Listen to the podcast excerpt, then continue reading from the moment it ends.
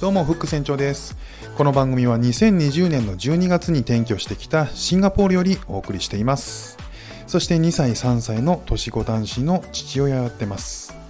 夫婦それぞれがやりたいことをし続けるために我が家では共働きかつ家事育児はもちろん夫婦が50-50のバランスで取り組んでおります。家族、子育て、仕事などなど全部大事にする欲張りライフスタイルを実現するべく試行錯誤宿泊しております。そんな経験をもとに多民族、多文化、多言語のここシンガポールで生活することを通しての気づきや考え方などなどをお伝えしていきますので少しでもリスナーさんのお役に立てれば嬉しいです。どうぞお楽しみください。1月の25日月曜日シンガポールの時間は今8時50分です。えー、日本はですね、1時間違うので、今9時50分ですね。はい、皆さんこんばんは、えー、シンガポールの気温はですね、現在27度です。えー、今日もね、穏やかな、え気候で、え暑くもなく寒くもなくだったんですけど、まあ、涼しくもなくだったんですけど、うんただまあ日中日差しが結構強めにだったので、えずっと外にいるとね、じりじりしてくるっていう感じでしたね。で、えー、と1週間の天気予報も一緒にね、あの気温を検索すると見れるわけなんですけど、えー、と明日の火曜日から、えー、来週の月曜日までずっと,、えー、と曇り雲のマークに雨が降ってて雷のマークがっていうので、まあ、全部それなんでほとんどねこう当てにならないんですよね。だから、えー、と今こっちの人たちみんな、えー、と折りたたみ傘はほぼ必須で携帯してます。で折りたたみ傘ねある理由は、えー、本当に、えーと、雨が降るときはざっと降るけど降らないときはもうカンカン照りなんで、えーと、常に持ち歩くのめんどくさいんですよね。だから、えーと、結構大雨が降ってる時でもみんななんかこうそれで心細いなみたいなあのちっちゃい折りたたみ傘をみんな差してますね。えー、独特の気候なので、ただ、えー、雨季がそろそろ終わると思うんで、雨季が終わるとね、そこまであの雨も降らないと思うんで、えー、もうちょっとこう過ごしやすいというか、あの常に外に出てても問題ないような気候になってくると思います。さあ今日お話しするのはですね、前回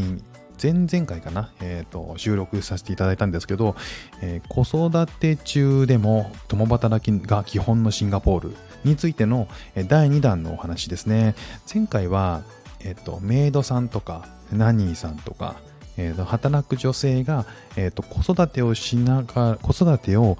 アウトソース誰かに、えー、と任せる形で、えー、仕事ができるような仕組みっていうのがシンガポールって結構あるんだよっていうお話だったんですけど、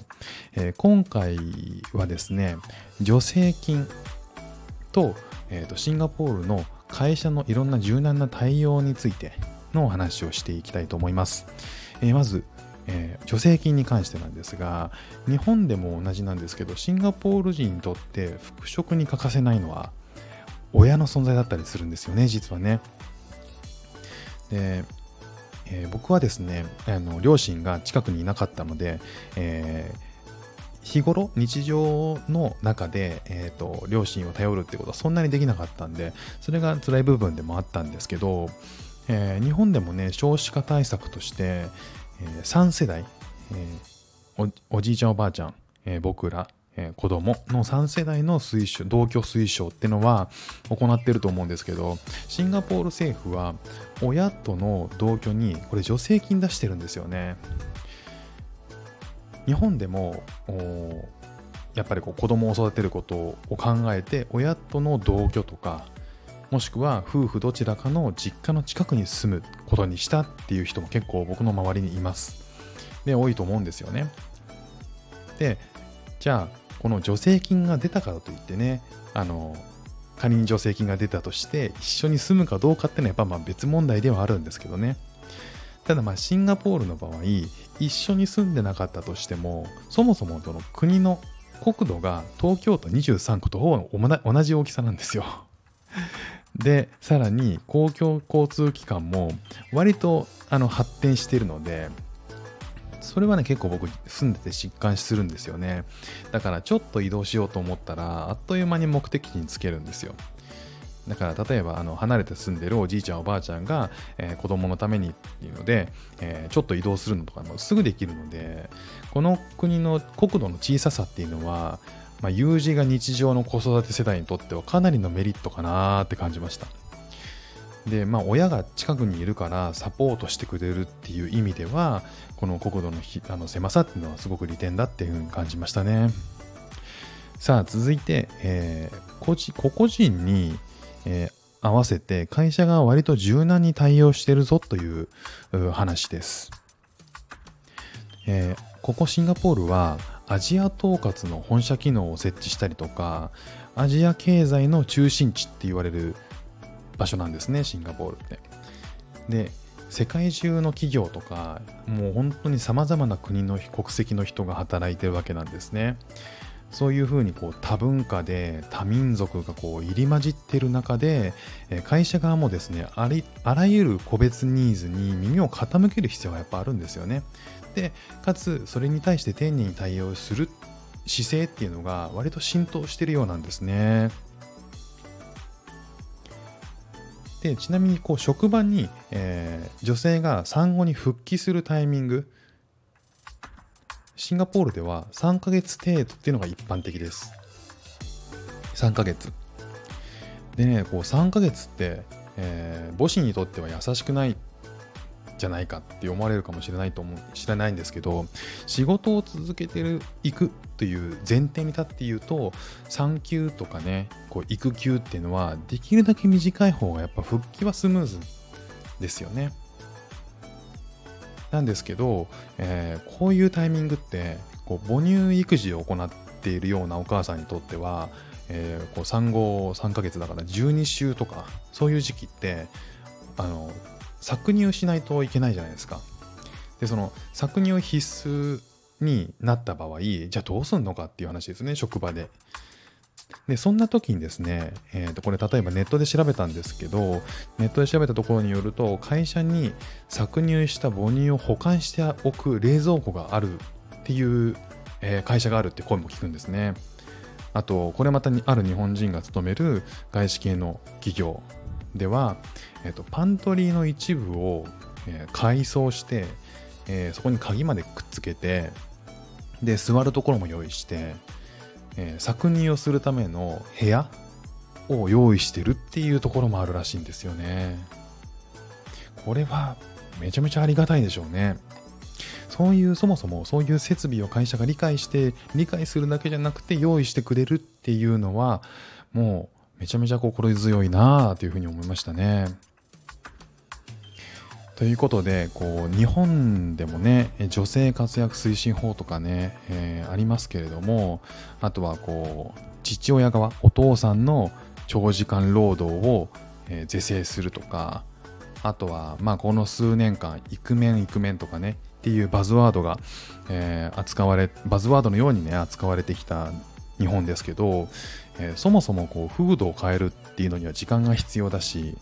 えー、職場だったり上司の理解が追いつかなければ、えー、お父さん頼みにもやっぱ限界があると思うんですよね。でこの国の、えーと、財源でお金が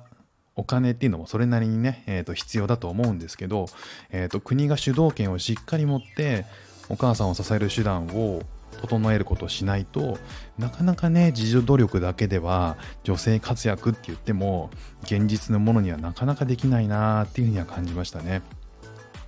さあこのようにシンガポールではですね政府が、え、国がですね働く女性から家事働く女性から、え、家事や育児とかの、え、家庭内労働の負担っていうのをもう、えーと、分けて切り分けて、えー、職場でしっかり活躍できるような制度っていうのをもう国が、えー、整えてます。例えばこう、えー、前回お話ししたメイドだったりナニーだったり今回の助成金とかあとは会社に多分そういう推進をする、えー、仕組みっていうのを政府が推進することで、えー、働くお母さんの、手助けになっていく。で、さらに働くお母さんだけじゃなくて、シングルの女性とかも、えー例えばこういう制度だけじゃなくて、シンガポールってこうアウトソース先っていうのが結構整ってるんですよね。例えばこうヘルパーさんとか、えー掃除サービスとか、そういったものが、えーいろいろあることによって、えー女性がこう全体的に社会に出やすくなる、社会に出ることを維持しやすくなるっていう制度を、が設けられているっていうのが結構、えーと共働きえー今回の子育て中でも共働きが基本のシンガポールの、えーとそういった仕組みの、まあ、秘密の一つなのかなというふうに感じました。いろいろ他にも様々な、えーとあそんなものもあるんだあんなものもあるんだっていうのはあると思いますただまあ大枠としては、えー、と僕がちょっと気づいたところではそんなところでした。これからもどんどんあこんなもんあるんだっていうのを、えー見つけたらまた、えー収録していきたいと思います。ということで親にも会社にも頼れるのは安心だよね。子育て中でも共働きが基本のシンガポールというお話をさせていただきました。ねえー、と第1回の方聞いてもし、えーまだ聞かれてない方がいれば合わせて聞いてみていただけるとありがたいです。それでは今日もありがとうございました。ではまた。